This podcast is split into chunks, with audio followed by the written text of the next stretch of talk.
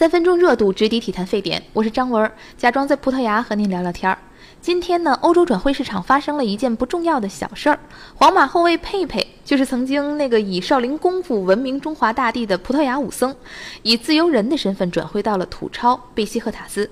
据说这笔买卖对外公布的时候，巴黎圣日耳曼队的体育总监，同是葡萄牙老乡的亨利克，气得差点就掀桌了。不应该呀，佩佩都跟我说好了呀。要说这事儿真不赖佩佩，亨利克也应该清楚，佩佩的经纪人门德斯才是当今葡萄牙足球的掌门人。夸张点儿，门德斯一声吼，世界足坛也得抖一抖。也许您不太了解足球，会问这哥们儿是谁呀？从哪儿来呀？怎么这么大本事呢？简单介绍一下，他曾是一位英年啊退役的不入流球员，练过录像带的摊儿，在夜店当过老板。许多年前的一天，门德斯的夜总会里有一名常客叫努诺。除了去夜店玩，努诺的正经工作是替补守门员。门德斯顺手就把这大哥变成了自己的第一笔经济生意。那段时间，他每天都要去拉克鲁尼亚俱乐部小坐一会儿。对方的主席伦多伊罗笑言，他每来喝一杯咖啡，似乎总能得到一些东西。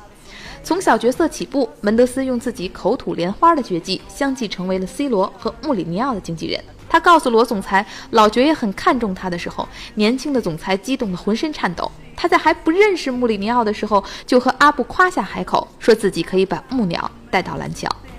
江湖小虾米就这样成了隐藏大哥，但门德斯的野心仍在扩张。这也是我今儿主要想给大家科普的：一个大牌的经纪人到底是怎么样控制足坛的？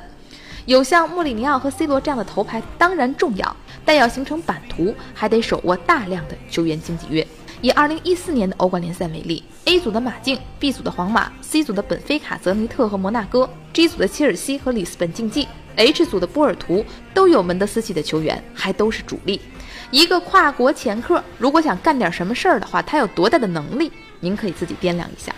英国卫报呢曾经曝光过门德斯长袖善舞的所谓商业技巧。二零一二年，避税天堂直布罗陀和泽西岛突然有共计八千五百万欧的资金流入了球员所有权市场，而门德斯的经纪公司怎么就这么巧为这些资本扮演了顾问的角色？他们发现球员与葡萄牙和西班牙的供血俱乐部达成合作，并利用他们和欧洲 Big Ten 俱乐部形成了一条完整的生意链。还有一种说法，您也许不知道，叫第三方经纪人。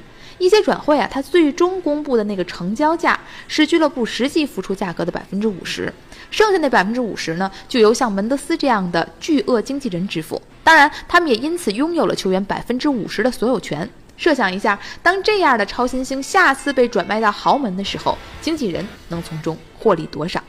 回到我们开头聊佩佩那桩生意。军师门德斯把佩佩送给了贝西赫塔斯，当然与对方出价更诱人有关，但更重要的是，佩佩作为一枚棋子，被门德斯放到了他那盘大棋现在更需要的地方。不信您查查，这支土超豪门有多少门德斯系的门徒？足球这项运动全年年产值超过五千亿美元，如果换算成国家的话，那是世界第十七大经济体。但这五千亿美元背后又有什么呢？也许正像马克吐温所言，每个人都是月亮，总有一个阴暗面，不让你看见。